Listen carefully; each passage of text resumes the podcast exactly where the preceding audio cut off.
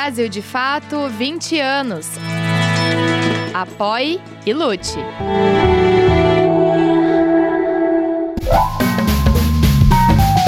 Brasil de Fato Entrevista.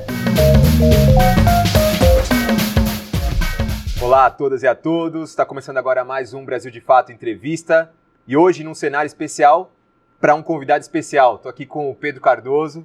Tudo bom? Tudo bom e você? Como tá?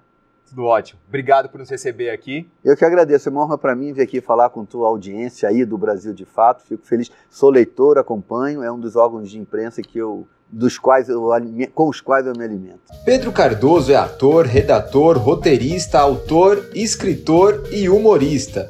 Na longa lista de prêmios e reconhecimentos de seu trabalho estão o Prêmio Shell e duas indicações para o Emmy Internacional. Está em cartaz com duas peças sobre o autoritarismo brasileiro, O Recém-Nascido e A Sombra do Pai. Pedro, você está em cartaz aqui nesse teatro, é, em São Paulo, né, na Tô. Augusta com uma peça de stand-up, que é o Recém-Nascido. É, eu, é um falso stand-up. É um, é um fake, eu, eu li é, que você falou que é um fake stand-up. É, eu falo falso porque uma das coisas que eu acho que atrapalha a nossa vida é a gente incorporar as expressões estadunidenses, assim, sem nenhuma crítica a elas. A gente, quando vê, a gente está falando fake news. Por que diabo a gente está falando fake news quando o nome disso é mentira?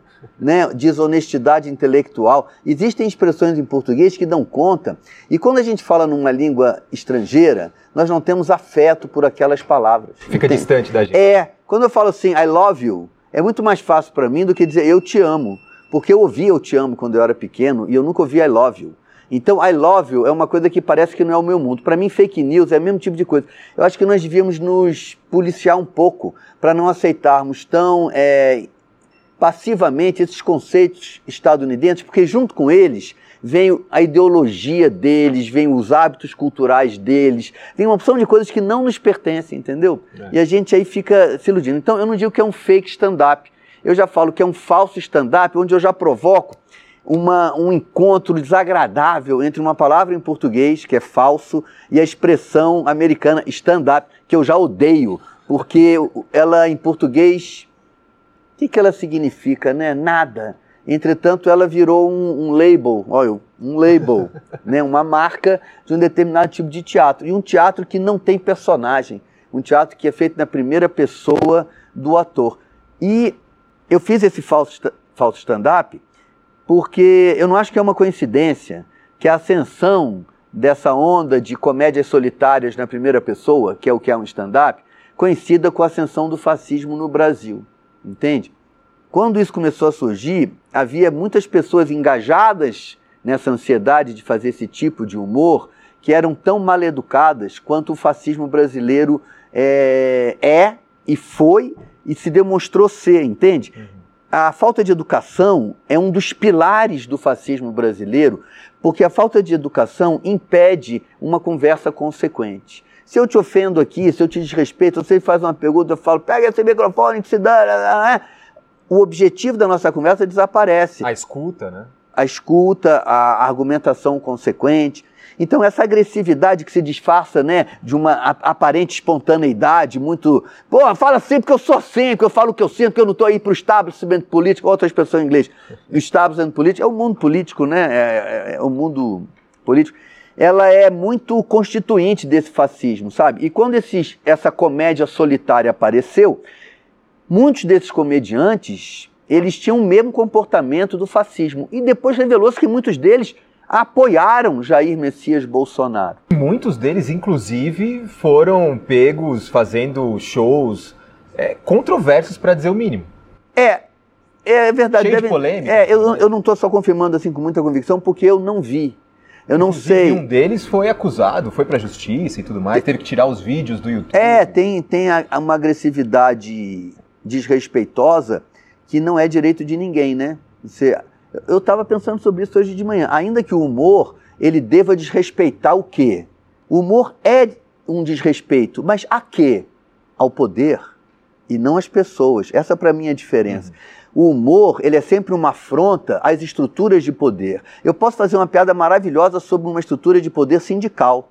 Eu posso fazer uma piada maravilhosa sobre uma estrutura de poder doméstico. conjugal, paternal, mas eu não posso fazer uma piada ofensiva a um específico líder sindical, entendeu? Isso para mim é a grande diferença. Quando eu é, personalizo o meu espetáculo, eu não estou mais falando do tema, estou falando de alguém. Aí eu estou obrigado a todos os respeitos que nós temos que ter uns pelos outros, entende? Mas nós não temos que ter respeito pelo poder. O poder, pelo contrário, ele não merece o nosso respeito, porque raramente o poder pertence a quem deveria. Com certeza. É, eu vi você falando sobre o espetáculo é, e fazendo essa relação entre o stand-up e, enfim, os demais trabalhos no teatro.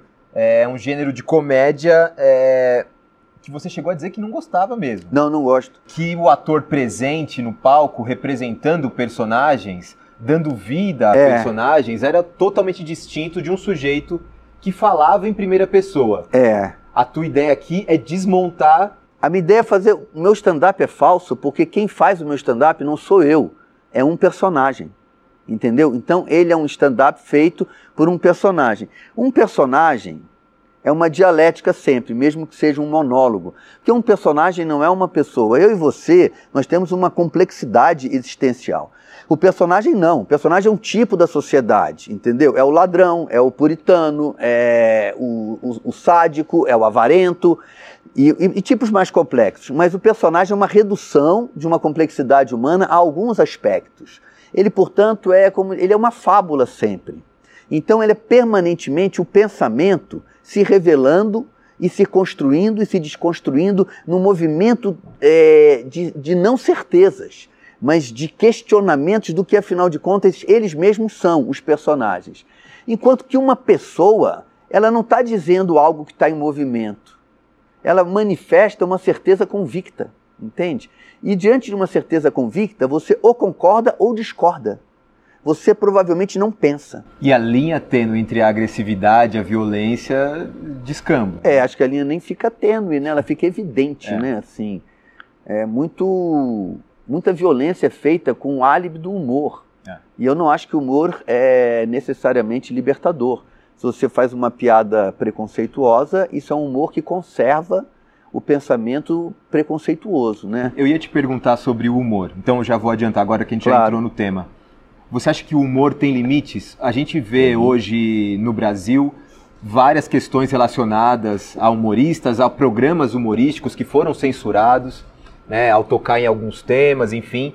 É, mesmo é, atores conhecidos, enfim, Porta dos Fundos sofreu com isso durante um tempo. O humor tem limites para você? Eu acho que tudo tem limite, né? Nada não tem limites. A própria Constituição contempla um pouco isso, que todo limite é limitado pelos outros direitos. Todos os direitos são limitados pelos outros direitos. Nenhum direito é absoluto. Então, eu acho que o humor tem limite. É difícil precisar em que momento é, o humor atravessou um limite ou em que momento o sensor do humor é ele que está atravessando o limite, entendeu? É mesmo uma questão é bastante complexa, na minha opinião. Porque o humor, como eu dizia na nossa, nas nossas frases há poucos minutos atrás, a função do humor, na minha opinião, na sociedade é ser um crítico ao poder. Toda piada, no fundo, é uma piada que denuncia uma estrutura de poder e uma estrutura opressiva, entendeu? Então, obviamente, que o humor incomoda os poderosos. Então, se o Porta dos Fundos faz uma piada sobre a sexualidade de Jesus Cristo, isso incomoda quem vê no cristianismo uma possibilidade de poder, entende? Uma, um modo de exercer poder. Se eu fizer uma, uma, uma piada sobre o Partido Comunista dentro de um país comunista, provavelmente aquele poder comunista vai querer me censurar. Então é complicadíssimo limitar o poder. Entretanto, eu acho que não há muita dificuldade quando você chega na ofensa pessoal. Eu não cito o nome de quase ninguém. Eu, tem uma piada que eu faço agora com o Carlos Alberto da Nóbrega, mas é uma piada muito assim. O personagem é posto de castigo no banco da praça e eu falo, eu fiquei lá sentado ao lado do Carlos Alberto da Nóbrega. É uma piada sem grande ofensa à pessoa dele. Às vezes eu falo assim, ainda tive que aguentar ele falar mal do Lula porque é uma coisa que ele fez. Mas não digo que ele é. Eu não ponho adjetivos nele, eu não ofendo a família dele, eu não digo que ele merece coisas horrorosas. Entende? Quando esse humor apareceu, esse que eu me refiro, que é igual na sua falta de educação ao fascismo do Bolsonaro, ele era um humor que ofendia pessoas, nominalmente, que citava pessoas que não tinham feito nada ligado a nenhum poder. Entende? Então não se estava debochando de um poder, se estava ofendendo alguém. Isso para mim é nítido e isso acho criminoso. Assim como também, na primeira pessoa, o comentário preconceituoso é preconceituoso. Agora, na terceira pessoa, se eu fizer em cena um, um, personagem que ele é preconceituoso e eu puser na boca dele as expressões do preconceito, eu não estou confirmando o preconceito do personagem. Eu estou denunciando o comportamento preconceituoso tá que existe na sociedade. Uhum. Então a diferença entre. Porque eu falei que o personagem sempre é liberdade. E a primeira pessoa, não. A primeira pessoa está muito mais constrangida pelas leis da boa educação do que o personagem, entende? Sim. É isso que eu. Para mim, as coisas se colocam assim. Mas acho uma discussão que nós ainda estamos por ter publicamente. Ela também encosta no sadismo. Esse fascismo brasileiro se alimentou muito do sadismo que tem na sociedade. Esse humor agressivo também. As pessoas têm um certo prazer sádico em ver a, a a agressividade que é sempre reprimida ter curso, né? Então é uma oportunidade de. Isso já vinha me chocando no futebol, quando torcedores vão receber jogadores no, no aeroporto e porque o time perdeu, aqueles desocupados se acham no direito de ofender. São profissionais, meu amigo. Ganhar não é obrigação de salariado. Os caras tão, são profissionais, ganharam ou perderam. E o esporte tem muito Ué, disso, né? A graça do esporte é ganhar ou perder. Isso já era o fascismo. Então, o fascismo, eu tenho dito isso, ele é um fenômeno cultural antes de ser um movimento político. Nós deixamos passar imensas atitudes fascistas na sociedade, achando que elas não teriam consequência. Tem, tiveram, estão tendo. Inclusive, aproveitando, você falou sobre o fascismo e como ele se espraiou né, na nossa sociedade. É, a gente viveu quatro anos de uma intensificação disso. Mas, algum tempo atrás, como você falou, a gente já vinha alimentando algumas coisinhas que foram acontecendo e passou, passaram despercebidas. É possível a gente extirpar isso da nossa sociedade? Porque parece hoje muito. que, que achou eco em diversos setores religiosos, é. ultraconservadores. Né? É, muito se diz que o bolsonarismo, enquanto força política, perde cada vez mais força, inclusive se ele for preso. Mas o bolsonarismo, como ideia, ideologia na sociedade, parece muito. É, Zé, não sei se você vai concordar comigo. Eu identifico comportamentos autoritários, dos quais o fascismo é apenas o mais radical, né? O fascismo é aquele autoritarismo que se acha no direito de eliminar fisicamente o opositor. Mas o autoritarismo tem é, antecedentes mais brandos, digamos assim. Mas eu percebo ele em toda a sociedade, entendeu? Assim, dentro dos sindicatos, dentro da, da estrutura militar, daquela hierarquia militar, dentro das escolas, dentro da educação dos filhos, o modo como a gente educa as crianças, dentro das relações entre homens e mulheres, dentro das relações entre torcedores e jogadores de futebol, como falamos há pouco. Então, o bolsonarismo é só uma é jogada do momento, né? Mas o autoritarismo brasileiro, ele é muito mais anterior e, e me parece muito mais profundo do que o, o bolsonarismo deste momento.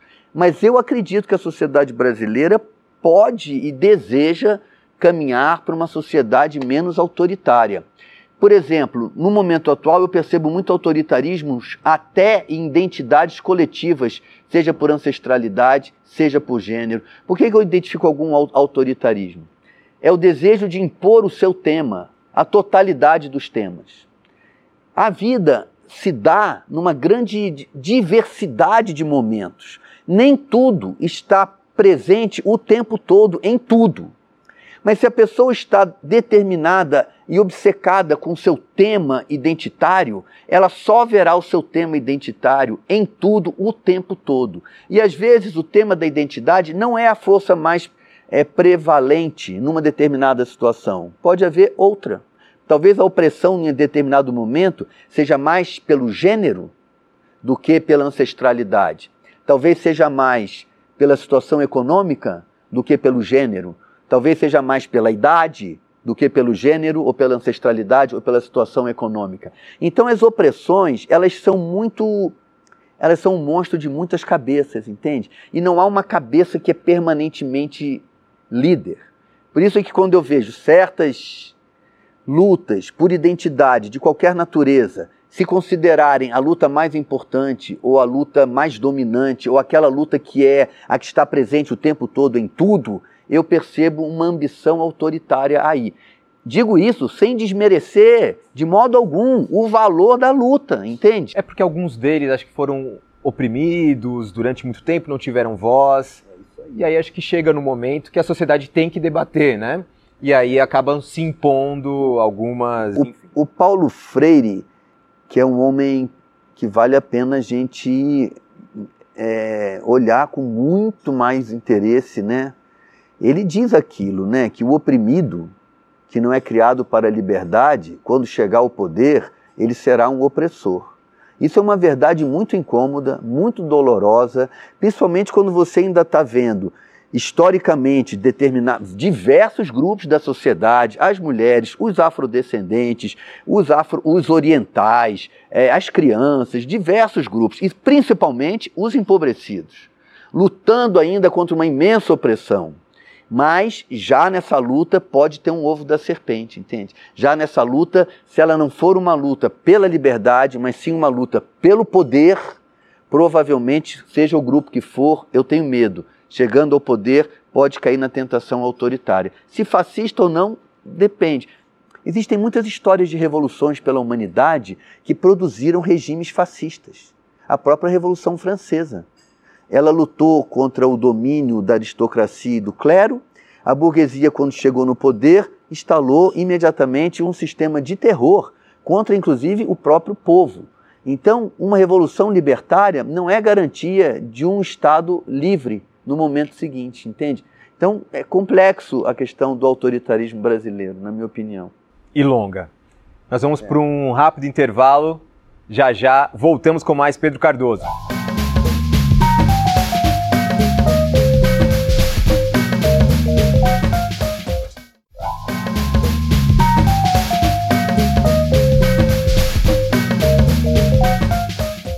Estamos de volta com o BDF Entrevista especial com o Pedro Cardoso. E com o Zé, que também é especial, né? todos somos. Que honra.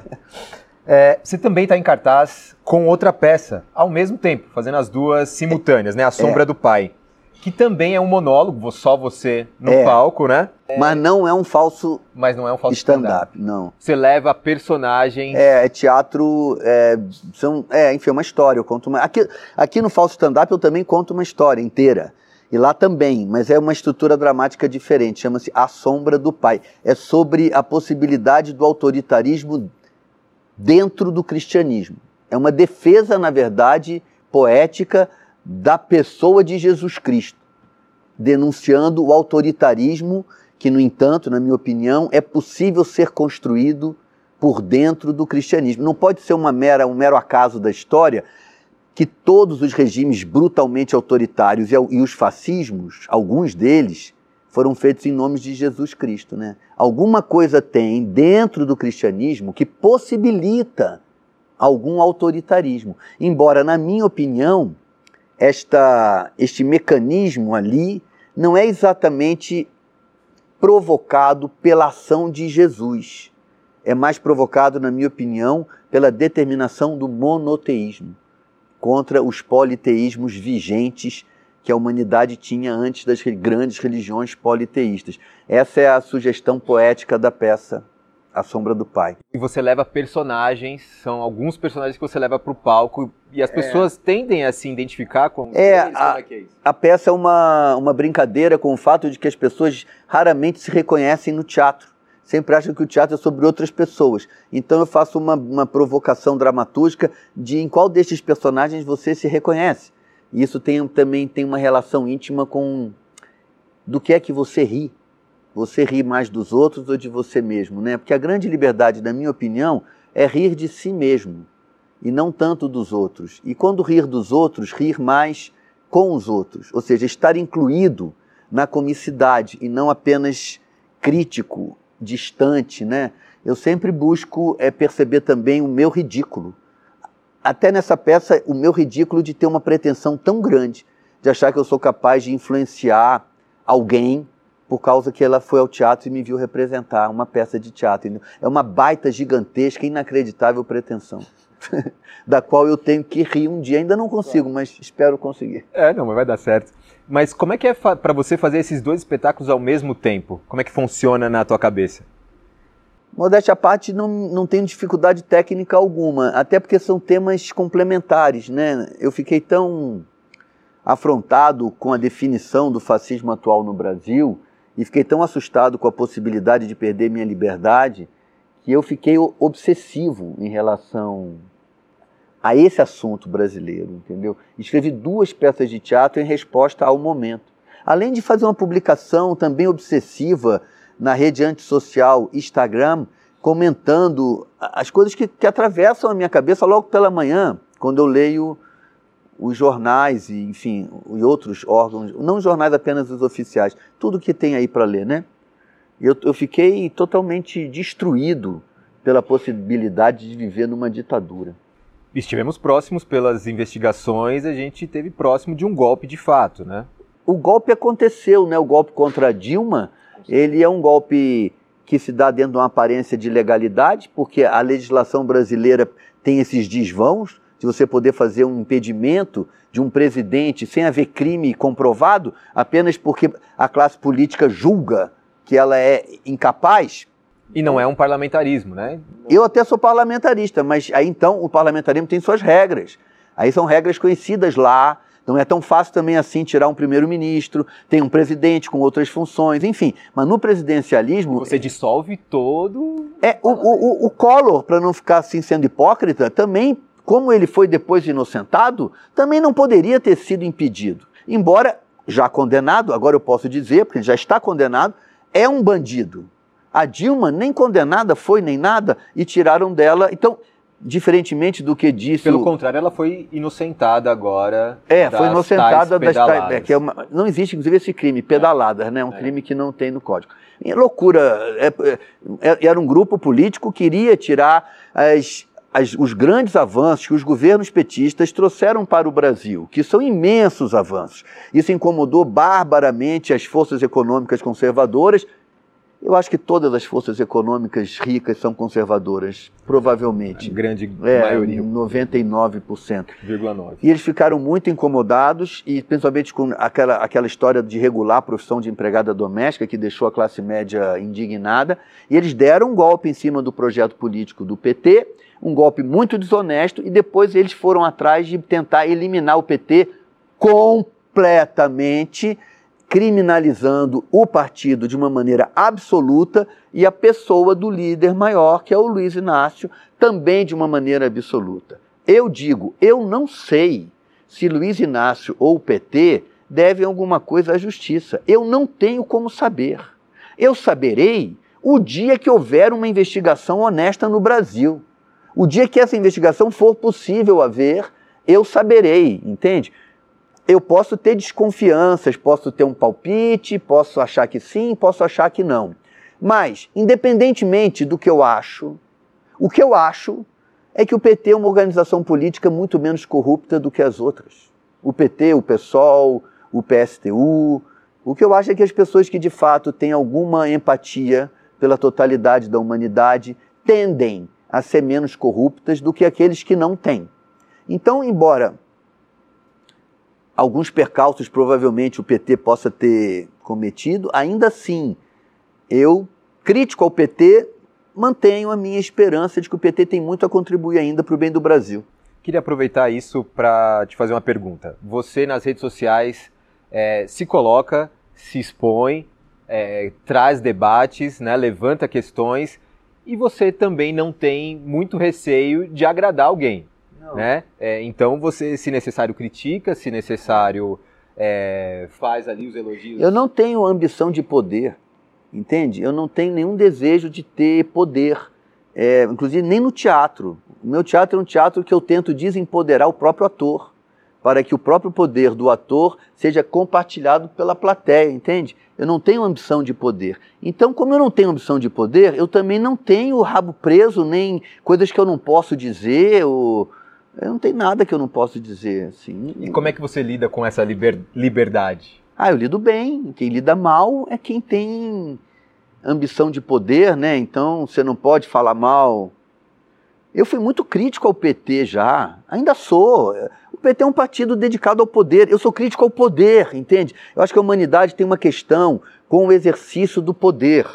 E ela é, acomete todas as pessoas, principalmente aqueles que têm paixão pelo poder. Já falei, o poder é uma droga. Eu olho para Brasília, eu vejo uma praça de drogados tão intensa quanto aqui o centro da cidade de São Paulo. Eu vejo uma praça de cracudos, de pessoas alucinadas. As pessoas que têm poder têm, é, saem da realidade, já não vão a banco, já não vão a lugar nenhum, já tem um carro que pega na porta. Qualquer pessoa, você vai ficando descolado da vida banal, da vida dos outros, entende? E eu acho isso um problema gravíssimo, acho aquilo um delírio. E eu, eu acho que o poder é quimicamente viciante aquela adrenalina permanente. Não, não, há um dia banal em Brasília. Todo dia é dia de negociata.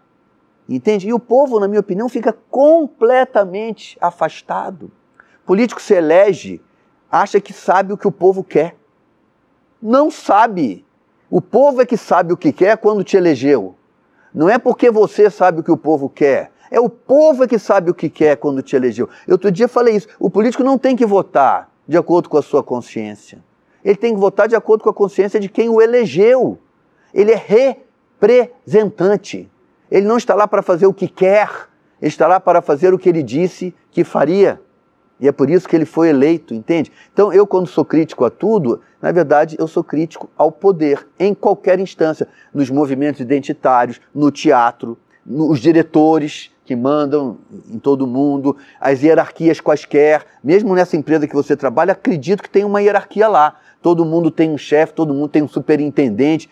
Eu tenho problema com, com todas as estruturas de poder, entendeu? Eu acho que a humanidade é capaz de viver na liberdade, na minha opinião. Mas é uma educação, né? Não é um presente divino. É, e aproveitando também para continuar falando sobre redes sociais. As redes sociais são hoje é, um lugar para dizer minimamente agressivo. Né? As pessoas se sentem, parece que o anonimato talvez é, dá o poder às pessoas de falarem o que bem entenderem, enfim. É, é uma situação complexa. Como é que você lida com isso? Porque quando Mal. você também fala o que quer, vem essas respostas. Eu não falo o que eu quero no sentido de que eu, eu não dou vazão a emoções. Eu falo argumentativamente, entendeu? Porque eu acho que toda conversa pública tem a obrigação de ser argumentativa, lógica e razoável.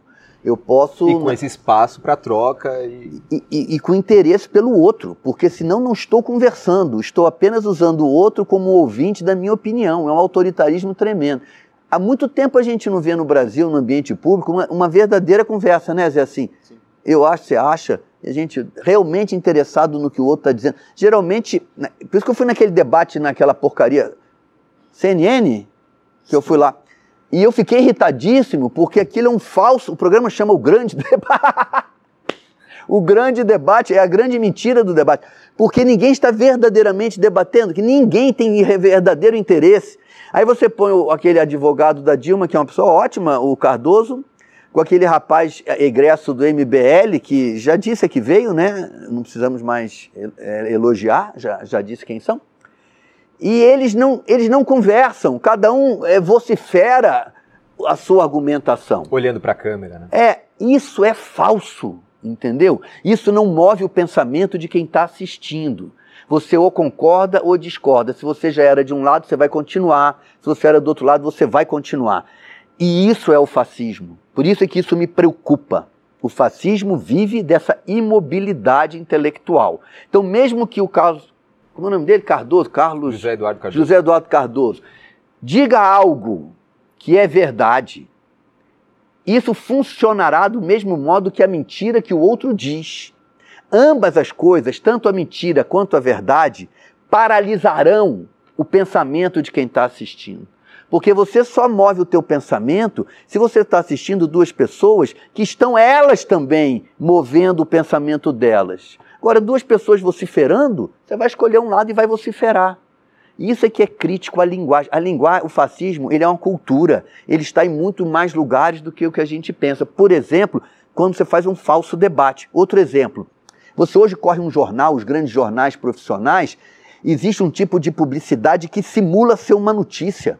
Entende? Eles põem uma coisa pequenininha dizendo assim, link patrocinado. Outra, outra palavra estadunidense aí, link quer dizer nada, link para um brasileiro, link patrocinado. Aí parece que não é notícia.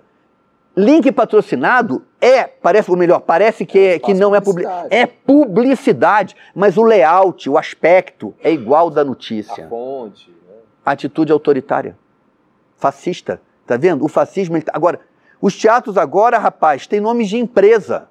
A classe artística está condicionada a trabalhar debaixo do nome de empresas. E do modo que o, empresariado brasileiro se aliou ao fascismo de Jair Messias, muitos atores nossos, como eu, eventualmente vão se ver no constrangimento de trabalhar debaixo de uma placa onde está escrito em cima o nome de uma empresa fascista.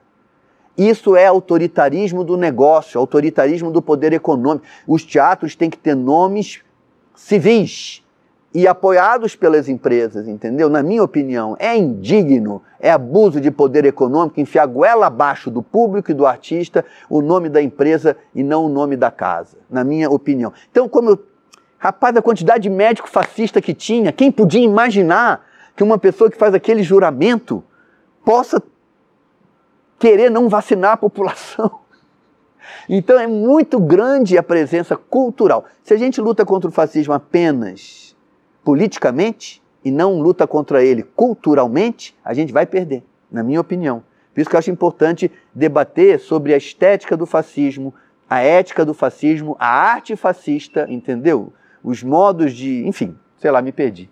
Graças a Deus. A pessoa tem que se perder. É importante, é, faz parte do processo. O, o, o, o, Noel Rosa tem um, um verso lindo, que é quem acha, vive se perdendo.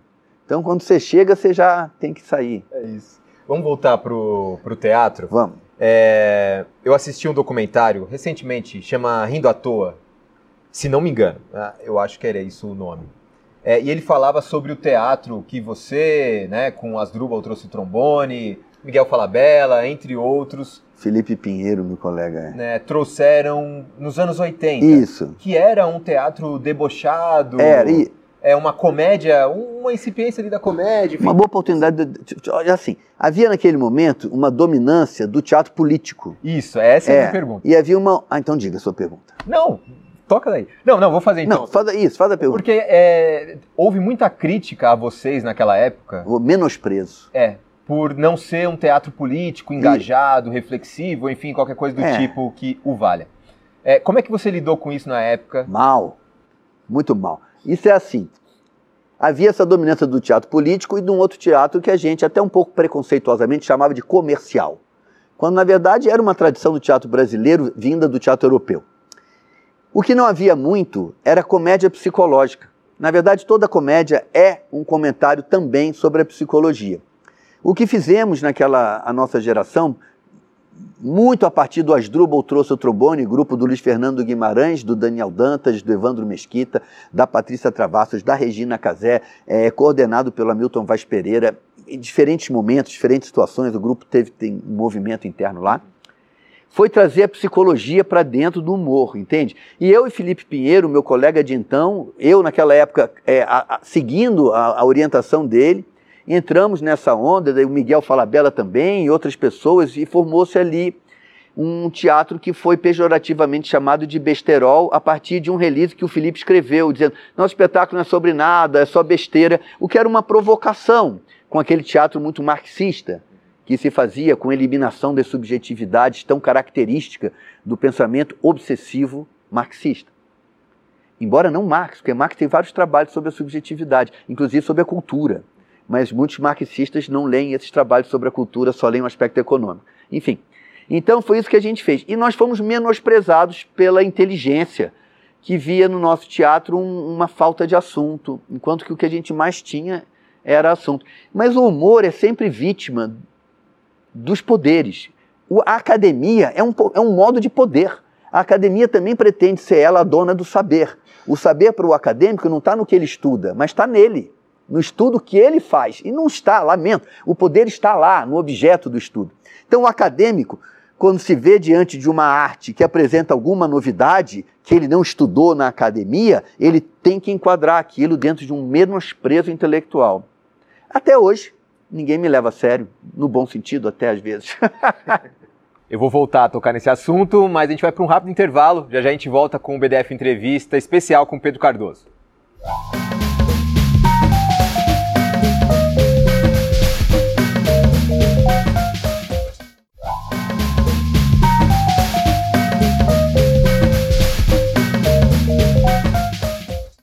Voltamos então com o BDF Entrevista Especial com Pedro Cardoso. Eu queria continuar nesse esse tema desse teatro debochado, besterol que vocês faziam. Vocês estavam saindo do período da ditadura? É, eu Foi quando é. você começou no teatro no, no final, no começo dos anos 80. É, 79, é. E, e aí esse teatro começa a surgir já Ainda tinha espetáculo. redemocratização, né? Eu vou tossir, mas vocês deixem a minha tosse no ar. Tá. Porque as pessoas tossem na vida real. Inclusive fez teste de Covid. Fiz, tá? estou negativo. Ainda tinha espetáculo para censura, cara. Eu fiz espetáculo com três censores da Polícia Federal sentados na minha frente com poder de me proibir. Olha que loucura. Essa gente que fica ainda aí pedir golpe ditador. Eu sempre falo isso, quem pede golpe militar sempre imagina que ele vai ser o ditador, né? Não vai pedir golpe militar se for eu o ditador. Ele acha que ele vai ser. o- É o mundo igual ao mundo que ele quer, não o mundo igual ao mundo que outra pessoa quer. Esse é o mundo que eu ia viver. Por isso que eu tenho pânico dessa história, entendeu? E muitos aspectos da ditadura militar estão ainda presentes, como a violência policial no Brasil. A violência policial no Brasil, que é um dos grandes impedimentos da cidadania, ela é imensa, ela é uma covardia com a população e com a própria polícia, que, coitados, trabalham para o interesse da classe política e não para o interesse do povo. Deixa eu te falar uma coisa engraçada, Zé. A pessoa, quando dá entrevista, fica muito vaidosa. E também, essa oportunidade de você dizer o que pensa, é, de haver uma outra pessoa que está te perguntando o que você pensa, provoca um, um delírio de poder. Tá entendendo? Isso é que é uma coisa interessante. Eu sou crítico ao poder, eu percebo que eu vou ficando poderoso. À medida em que essa câmera está olhando para mim, aquela câmera, e você está me fazendo perguntas, parece que a minha vida é mais interessante, mais importante que a sua, ou que a vida dos outros. E é muito importante, na minha opinião, quando você dá entrevista, você uma hora parar de falar. A pessoa que está te perguntando as coisas tem tanto a dizer, na minha opinião, quanto você. Esse espaço aqui é para você. Não é Eu não, Zé, demais. esse espaço é para nós dois. Mas eu ouvi você falando uma coisa sobre isso, sobre esse tema, é, de como as pessoas em situação de poder, talvez, de alguma maneira, uma legitimidade para falar, seja porque tem seguidores, porque tem um trabalho artístico, ou porque são profissionais de imprensa, é, que eles de alguma maneira, e você disse isso, que eles de alguma maneira perderam a legitimidade por conta da maneira como a notícia ou as informações se espraiaram pelas redes sociais, enfim. A rede social, na minha opinião, ela é antissocial. Chama rede social porque os donos inventaram esse nome para dizer o contrário que elas são. Porque uma organização de convívio que, por interesse de vender publicidade dirigida, separa as pessoas por grupo de semelhança intelectual, produz uma redução da diversidade da oferta, entende? Intelectual para todo mundo. E o que é o fascismo se não um pensamento monolítico, um monólogo ideológico? Então as redes são antissociais. Qualquer convívio lá tem uma, é, uma possibilidade muito grande de produzir uma ideia monolítica e, portanto, uma, uma convicção autoritária. Eu lá dentro tento implodir aquela porcaria. Mas eu achei interessante que você disse essa situação de um ator, pessoas que têm legitimidade, seja pelo espaço que tem É. de fala ou alcance que tem de seu Zé, público. mas quem não tem legitimidade para falar? Quem não tem? Exatamente. né? A, a fama é um negócio, entendeu? As pessoas são famosas porque existe uma indústria que explora a fama das pessoas. Ninguém é famoso por mérito pessoal apenas. Claro, existe o Chico Buarque. O Chico Buarque merece cada segundo de atenção que é dada a ele, pela grandeza da obra dele. Mas em outros tempos, se não houvesse uma indústria fonográfica, o Chico Buarque seria um tocador de violão numa taberna da Idade Média. Ele não seria. É... Como é que eu vou explicar? Pelo seu talento, talvez tivesse admiradores ali. Com certeza teria imensos admiradores, talvez fosse até recebido pelo rei em determinada situação e tal, mas a fama no mundo contemporâneo, ela é um fenômeno da sociedade de consumo de massa, entendeu? Ela não legitima ninguém. É tão famoso uma pessoa pelo seu talento, como Chico Buarque, Gilberto Gil, Caetano Veloso, uma opção de gente, quanto uma pessoa apenas porque vende pornografia disfarçada de interesse é, sensual na internet, ou como alguém que vende é, agressividade autoritária, ou como alguém que qualquer coisa, entende? Então, o que legitima, ou melhor, quem é que não está legitimado? Todo mundo está legitimado, todo mundo merece ter voz na sociedade. Você ficou 13 anos com a grande família, não é? Foi, 13. 13 anos né, na empresa de comunicação mais Dominante, popular é, do é. país, é, num horário nobre. Nobre, foi. Como é que você lidava com esse momento de fama? Muito bem. É, eu buscava que a fama que me vinha da, da exposição se convertesse em duas coisas para mim: dinheiro e respeito pelos outros. Nunca achar que a fama me fazia merecedor de uma vaga na porta, de uma mesa no primeiro lugar. Eu odeio coisa VIP. Acho que você nunca terá me visto num negócio VIP. Aí eu, aí eu fico com, a, com urticária, entendeu? De ser VIP. Eu fui ver o carnaval na arquibancada, no meio da grande família. Cheguei lá, teve um tumultozinho, cinco minutos, passou a bateria, graças a Deus, era lá a festa. A festa não era em mim. Agora, o dinheiro que você pode ganhar com a fama é muito reconfortante. Numa sociedade injusta, o dinheiro aplaca as angústias. E eu é, ganhei, tive a oportunidade de fazer um bom dinheiro ali. Mas sempre me preocupei em me manter é, não enlouquecido, né? Pela fama. Até hoje tento que isso não signifique nada.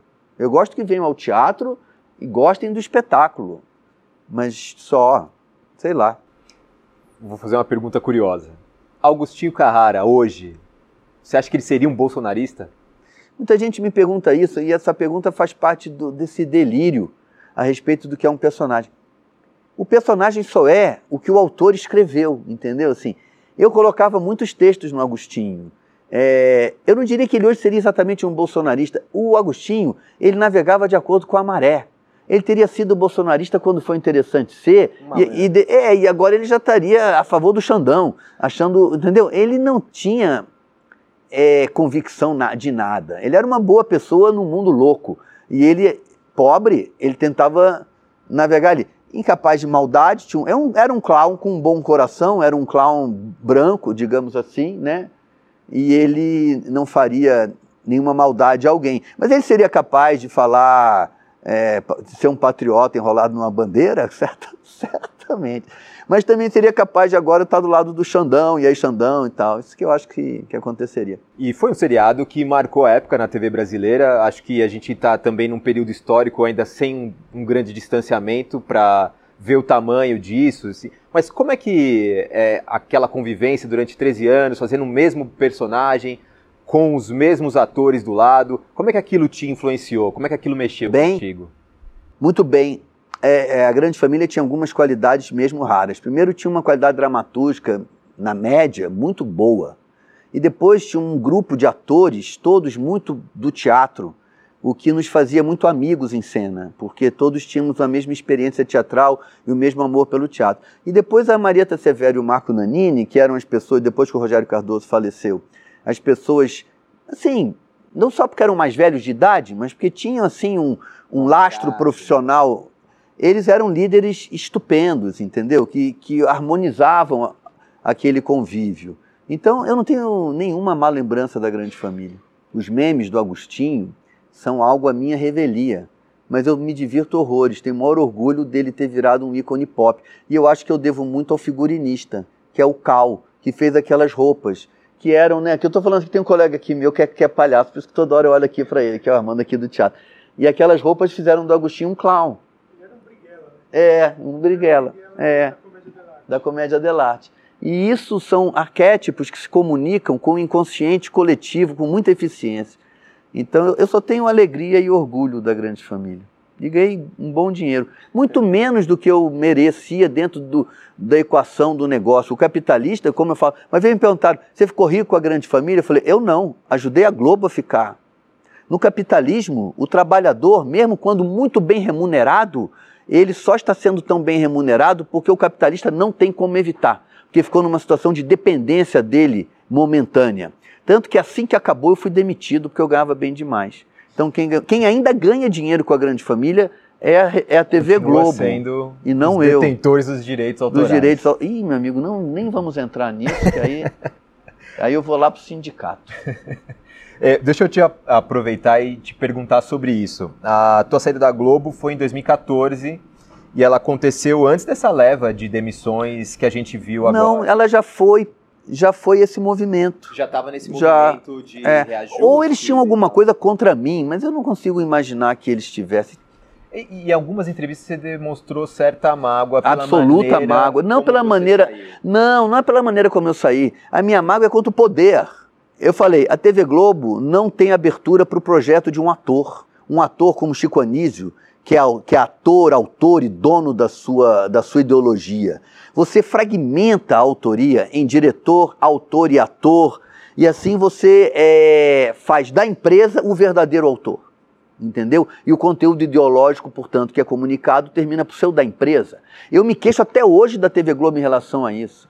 Com, a, com o resultado que eu dei econômico para ela, ela tinha o dever social de ter se interessado pelo meu universo criativo.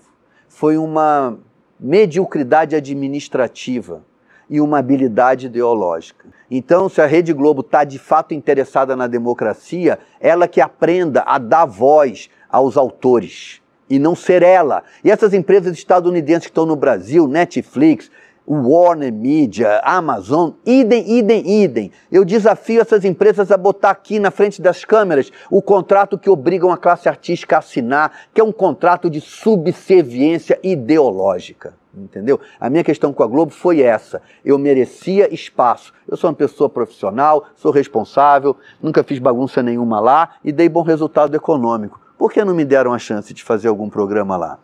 Porque eu seria muito forte ideologicamente e eles não admitem. E alguns dos atores que saíram depois, você ficaram um ou outro com contratos pontuais para algumas obras específicas, Ah. que é o que tem acontecido nos streamings hoje, né?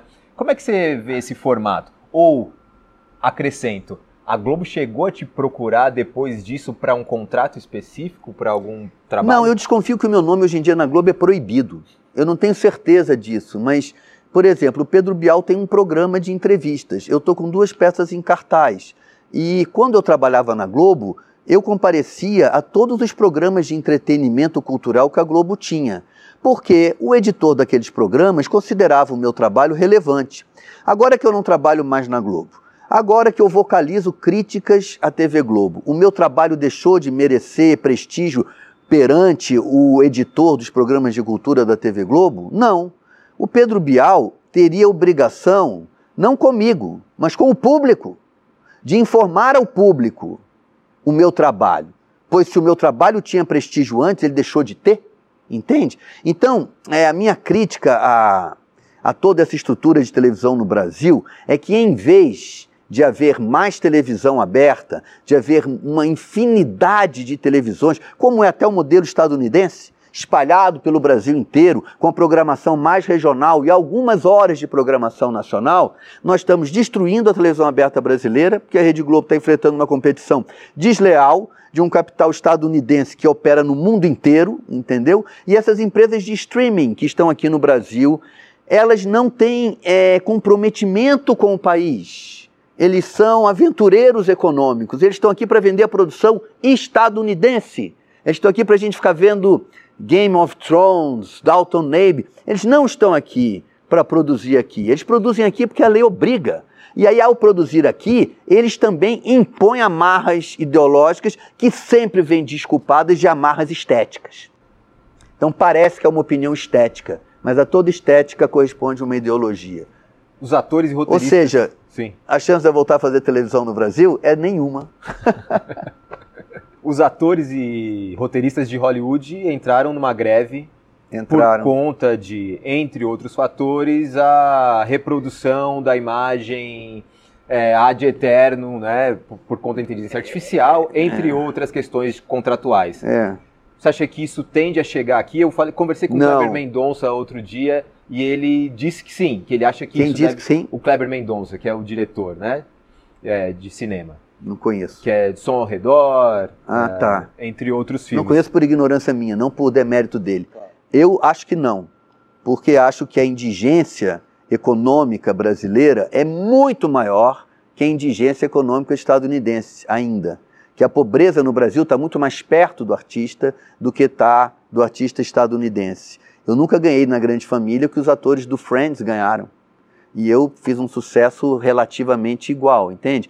Então acho que aqui a gente. Rapaz, é muito difícil haver reivindicação sindical. Eu estou aqui numa TV de um sindicato, né? Quando o desemprego é dominante. E o desemprego é dominante, entendeu? Então eu não acho que a classe artística tenha força sindical. Primeiro, porque não sei por que nós não temos um sindicato nacional.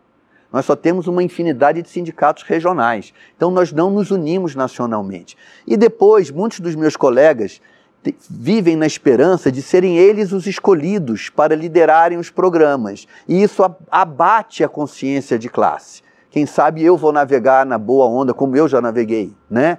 Então não vou fazer uma luta coletiva, vou fazer uma luta individual. É isso que eu vejo hoje em dia mais dominante do que nunca. A vã esperança de que haverá protagonismo para muitos. Não haverá.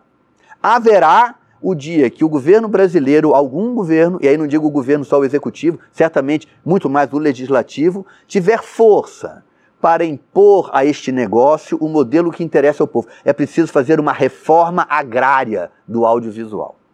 É a mesma luta do MST. Aliás, eu adorei ver o Pedro Stedes na CPI do MST. Eu não ouvia ele falar há muitos anos e ele falou uma coisa, coisas maravilhosas. Ele falou: vocês querem acabar com o MST? Façam reforma agrária. É a mesma coisa. Se o Brasil fizer uma reforma agrária no audiovisual e tiver um- uma infinidade de televisões abertas e, portanto, de produtoras espalhadas pelo país inteiro e alguma programação nacional, aí sim haverá muito mais oportunidade de emprego e só há reivindicação sindical quando o emprego é maior que o desemprego, né? Tanto que o desemprego é estrutural do capitalismo industrial explorador do trabalho alheio.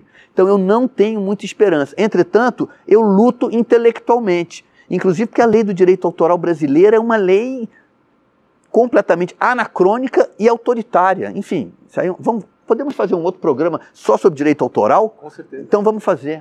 Que aí Tá eu trago marcado. aqui a lei, a gente conversa, examina. Com certeza. Te Tá agradeço, Zé. Tomara que dê pra gente fazer isso. Pedro, muito obrigado por essa conversa, viu? Isso foi mesmo uma conversa. Foi, né? Te agradeço imensamente. A gentileza demais. das perguntas, da interlocução. Obrigado. Quase, foi quase uma terapia. Com certeza.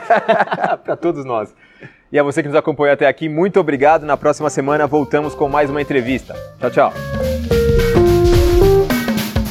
Você pode conferir mais conversas como essa no YouTube, Spotify, Deezer e outras plataformas do Brasil de Fato. Direção e entrevista José Eduardo Bernardes. Coordenação de jornalismo Glauco Faria. Coordenação de rádio Camila Salmásio. Coordenação de audiovisual Monize Ravena. Coordenação de redes sociais Cris Rodrigues. Direção executiva Nina Fidelis.